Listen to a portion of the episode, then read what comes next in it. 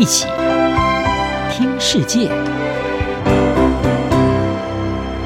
欢迎来到一起听世界，请听一下中央广播电台的国际专题报道。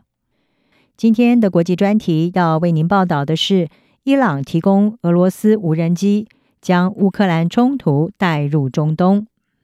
美国白宫国家安全顾问苏利文在七月份的时候，他在一项记者会上是表示，伊朗准备要运送数百架的军用无人机给俄罗斯，其中包括具备可携带武器的攻击无人机，来帮助莫斯科继续在乌克兰的侵略战争。而在苏利文透露了这项讯息的时候，美国总统拜登也在七月中展开他上任以后首度的中东访问行程。对此，美国军事网站《防务快报》是分析认为，这是华府要传达某种政治方面的讯息，希望借此对拜登的以色列和沙乌地阿拉伯之行能够施加压力，要让这些美国在中东的忠实盟邦，在共同对抗伊朗之余，也对莫斯科采取更强硬的路线。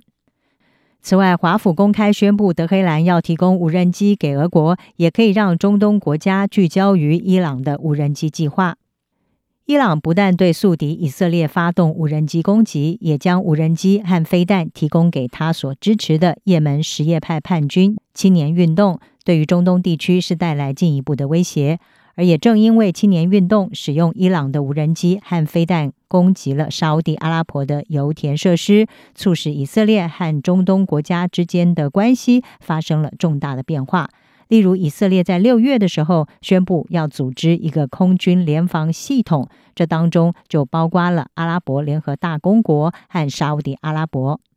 防务快报是引述国防消息人士指出，以色列和沙乌迪阿拉伯磋商设置的防空系统将是不需要获得华府出口批准的设备，其中包括以色列航太工业公司巴拉克防空系统和拉斐尔制造的 Spider 防空飞弹系统。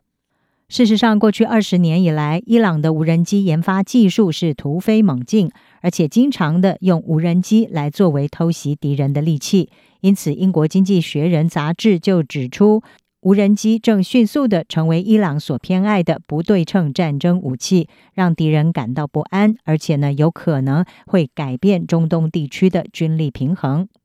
以色列的无人机与航太专家因巴尔，他是告诉《防务快报》。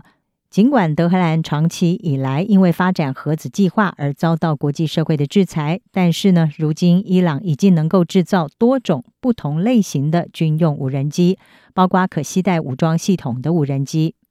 不过，以色列消息人士是指出，伊朗发展无人机技术主要依靠的是被击落的美国还有以色列的无人机来进行逆向工程制造。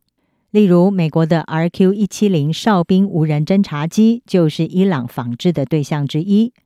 另一方面，白宫国安顾问苏利文他在透露俄罗斯向伊朗寻求无人机援助的同时，也指出美国收到的讯息支持了一种看法，那就是俄罗斯的军队已经在乌克兰战争遭受重大的损失，因此在维持武器装备补给方面是面临重大的压力。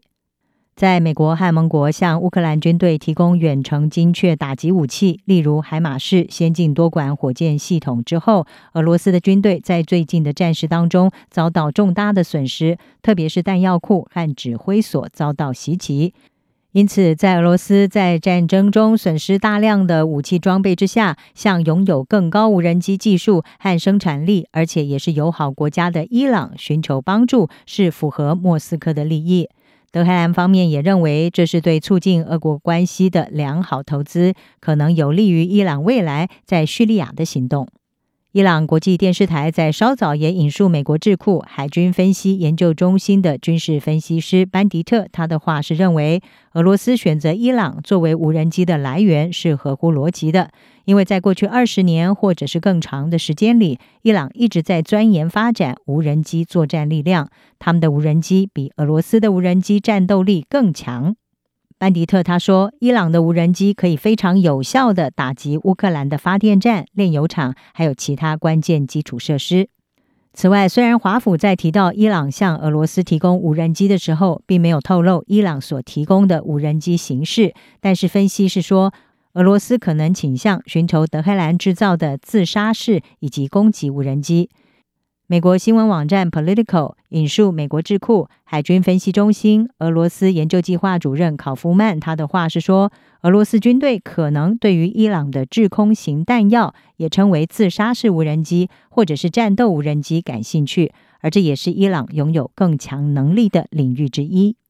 针对德黑兰计划要用无人机来援助俄罗斯，让乌克兰是感到震惊。乌克兰的国会议员克拉查克，他告诉伊朗国际电视台，德黑兰的决定将会导致更多乌克兰平民的丧生。而伊朗提供俄罗斯无人机援助莫斯科的侵略战争，不但对乌克兰人民是一项坏消息，对以色列和波斯湾国家而言，也已经成为他们携手合作、共同对抗德黑兰威胁的时刻。以上专题由张子清撰稿，海青青播报。谢谢您的收听。